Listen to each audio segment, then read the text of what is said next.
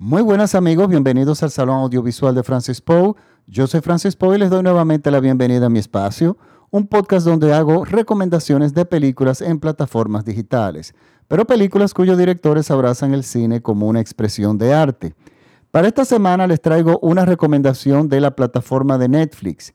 El título de la película es Infiltrado en el Ku Klan. Eh, realmente se escribe infiltrado en el KKK L-A-N, así está escrito. El título original en inglés es Black KK Landsman.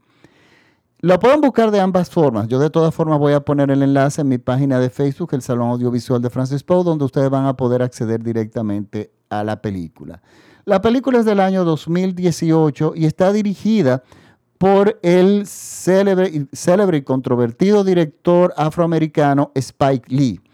Esta película eh, fue una película muy aplaudida, es una fue una película que tuvo muy buenas críticas y de hecho tuvo muchísimas nominaciones al Oscar. Está protagonizada por John David Washington, Adam Driver, Laura Harrier, Topher Grace, Alec Baldwin, entre otros actores. Miren, esta película ganó el Oscar como mejor guion adaptado un, Oscar merecidísimo porque estamos hablando de que es una película que dura bastante, dura dos horas y quince minutos y resulta que la película pasa realmente rápido y desapercibida. La película nos impacta y nos mantiene atentos desde el inicio uno hasta desde el primer minuto hasta el minuto final. Pero ¿de qué se trata esta película? Miren, esta película estuvo nominada a Mejor Película, Mejor Director, Mejor Actor, Mejor Actor Secundario. Tuvo muchísimas nominaciones, nominaciones a los premios Oscar, pero también a los premios Globos de Oro. Pero eso tampoco termina ahí. Termina, eh, también adquiere muchísimas nominaciones en los premios BAFTA. O sea que fue una película realmente aplaudida y fue muy querida por la crítica. Pero ¿qué pasa? Yo luego de ver la película a veces me pongo a ver eh, la opinión de los colegas, a ver si a los colegas les ha gustado tanto como a mí. Y me he dado cuenta que en mi país habló, se habló muy bien de la película, en, en Europa también, en España también. Pero la crítica en Estados Unidos la vi, era muy, era muy buena crítica, o sea, porque es difícil tú decir que esta película sea mala o que simplemente tú te puedes limitar a decir que no te guste, pero esta película es brillante en todos los aspectos sino que notabas un poco de falta de entusiasmo en, yo noté falta de entusiasmo en las críticas, entusiasmo que tenía yo. Y es que miren, esto es un drama social. Y Spike Lee, eh, desde los años 80, con películas de Do the Right Thing, salta a, diríamos que a la fama o al reconocimiento internacional con sus películas, que básicamente sus protagonistas son afroamericanos y plantean situaciones de la población afroamericana en los Estados Unidos. Eh, bueno, una de sus películas más celebradas y más premiadas fue la sobre la vida del activista Michael, Malcolm X, que de hecho es una película extraordinaria. Y ha tenido, como todo director, ha tenido sus altas y sus bajas, pero definitivamente esta es para mí mi película favorita de Spike Lee. Este es realmente un drama social que impacta, es provocador, porque Spike Lee busca ese choque, provoca y sobre todo desnuda esa parte de la sociedad norteamericana, de, de, la, bueno, de la sociedad afroamericana, sobre el racismo, toca unos temas sociales que a los Estados Unidos no les gusta hablar de eso. Y es una historia muy, eh, muy documentada, el tema del racismo de los Estados Unidos, porque si bien eh, Estados Unidos, después de la guerra civil, se abolió la esclavitud, el racismo continuó y continúa, y de una forma muy seria, pero de alguna forma se había no diluido, pero se había, era menos evidente debido a que hay que reconocer que Estados Unidos es un país que tiene, las instituciones funcionan.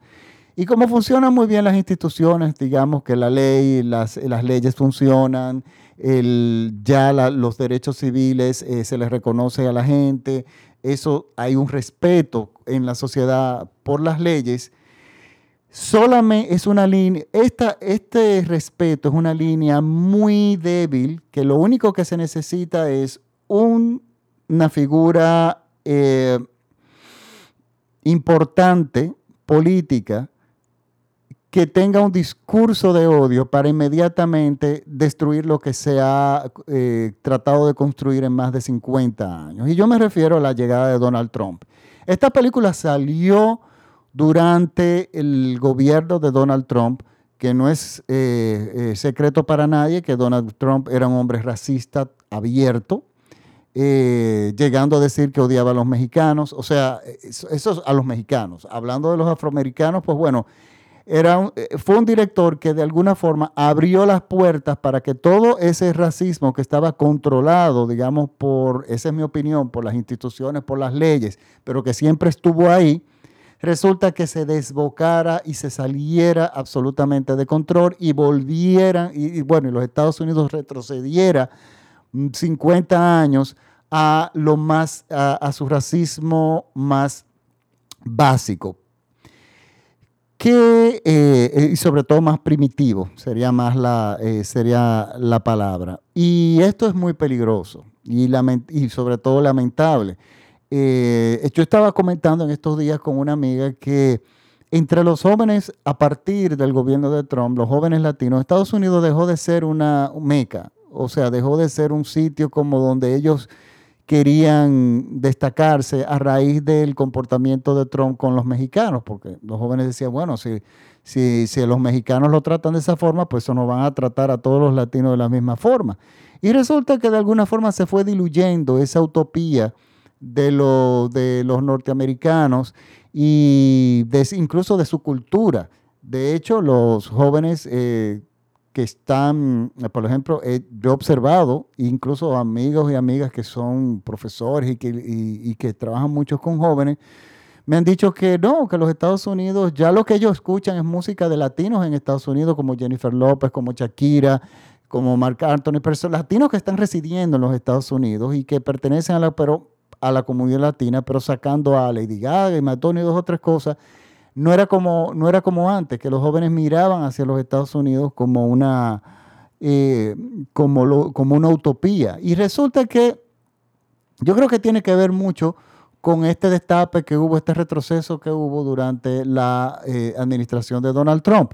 Entonces, esta película, que es un drama social, que no se desliga de lo que siempre ha sido Spike Lee, que toca los temas eh, raciales, pues bueno, era una película que es una película que yo encuentro, y es la primera vez que voy a utilizar este término, es una película que era necesaria.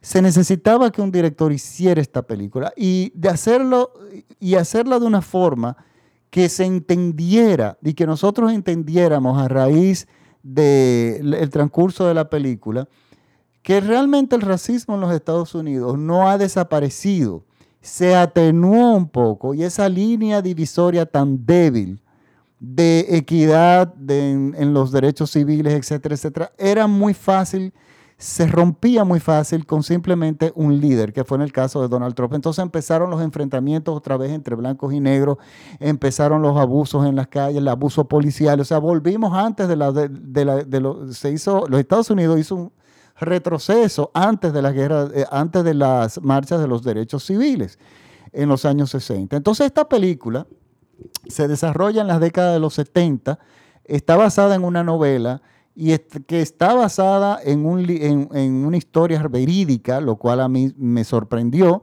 Y, de hecho, si nosotros escuchamos el argumento de esta película, eh, nos la vamos a encontrar extraordinariamente absurdo. Porque el argumento es el siguiente. Es un, nuestro protagonista, que es John David Washington, que lo hace de una forma magistral, es un afroamericano que se une a la policía. Y bueno, la policía, eh, a la policía de esa, esa policía de principios de los años 70. Y resulta que este, este joven que quería crecer, que quería hacer algo más que simplemente catalogar, guardar archivos en un, en un sótano, que era el trabajo que se le había dado, él quería hacer algo más, quería ser un agente encubierto, quería acción, o sea, quería quería estar en el medio, pero era un afroamericano y dentro de la policía, que la policía viene a representar la posición estatal, o sea, el Estado, él era discriminado. Pero lo aceptaron porque, bueno, se necesita por las leyes, por las leyes de, de, que no se puede discriminar a nadie por, el, por su color de la piel, pero aunque tenía el trabajo, consiguió el trabajo, era discriminado dentro de la propia policía.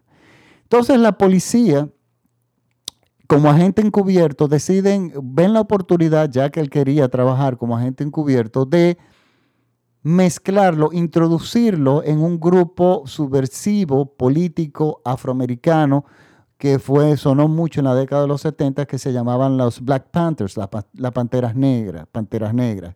Era un grupo que buscaba levantar la conciencia entre los afroamericanos, pero tenían un, estaban dispuestos a tomar las armas y hacer una revolución armada contra el, sistema. Claro, era, algo absurdo, ahora uno lo ve dentro del contexto de, los, de, nuestros tiempos modernos, pero recuerden que esta era la época de la guerra de Vietnam, o sea, la juventud estaba tirada a la calle, las protestas estaban a la, de por cualquier cosa a la orden del día. Todos los grupos estaban, eh, todas las minorías estaban en las calles protestando.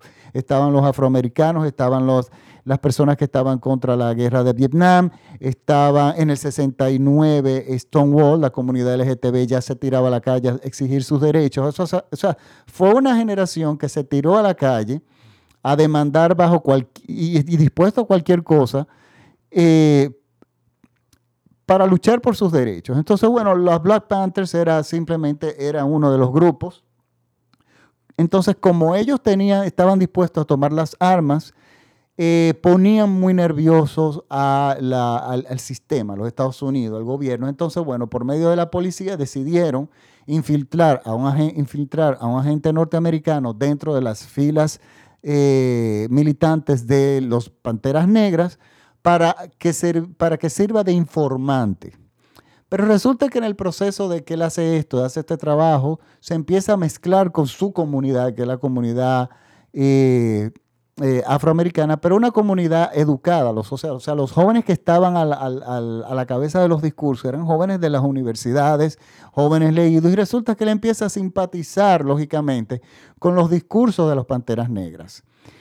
Eh, y él empieza, esto le crea un conflicto porque él está supuesto a ser un soplón para la policía de las actividades de los Black Panthers, de, de, las Panteras Negras, sobre todo las actividades que eran a manos armadas. Y bueno, ahí conoce una chica, etcétera, etcétera. Entonces empieza a sentirse de alguna forma en sus aguas. Él, muy inteligentemente, dándose cuenta de este problema que él estaba enfrentando, decide hacer algo totalmente diferente, irse por el lado contrario. Decide eh, infiltrarse en el Ku Klux Klan, que era otra organización que existía desde muchísimos años antes, desde después, justo después de la Guerra Civil, y es una organización eh, blanca supremacista que sí hace tiempo utilizaba la violencia, que busca, buscaba y sigue buscando, porque es una, una organización que existe, la eliminación, ya sea física o de cualquier forma, de los afroamericanos en los Estados Unidos, al igual que de los judíos, pero sobre todo específicamente, en primer lugar, los afroamericanos. Entonces aquí viene más o menos lo absurdo. Uno dice, ¿cómo él logra infiltrar a un agente que no puede ser él, sino a un compañero de trabajo en las filas del Ku Klux Klan para hacer el trabajo dentro del Ku Klux Klan que a él le enviaron a hacer dentro de los Black Panthers, de las Panteras Negras. Entonces ahí él le da un giro a lo que es la investigación. Entonces ahí nos damos cuenta y nos va el director revelando durante toda la película cómo está el racismo en la médula ósea de eh, una gran parte de la sociedad norteamericana. Por supuesto, eso está vinculado con la ultraderecha, con la ultraderecha religiosa, eh, con las personas de hecho con menos educación, pero son, son poderosos y sobre todo que escalan posiciones políticas. Y esta es la parte realmente peligrosa, que desemboca, por supuesto, en la llegada de Donald Trump al poder. Entonces, la película, señores, es interesantísima porque, ok, el, director y el guionista hacen algo maravilloso. Si él iba solamente a denunciar el racismo, se va a quedar la película argumentalmente en otra película más, como de repente hay muchas más. Pero, desde que, pero que él lo haga desde el sistema, desde dentro del gobierno, desde una posición gubernamental, o sea, la policía se, se reporta al gobierno.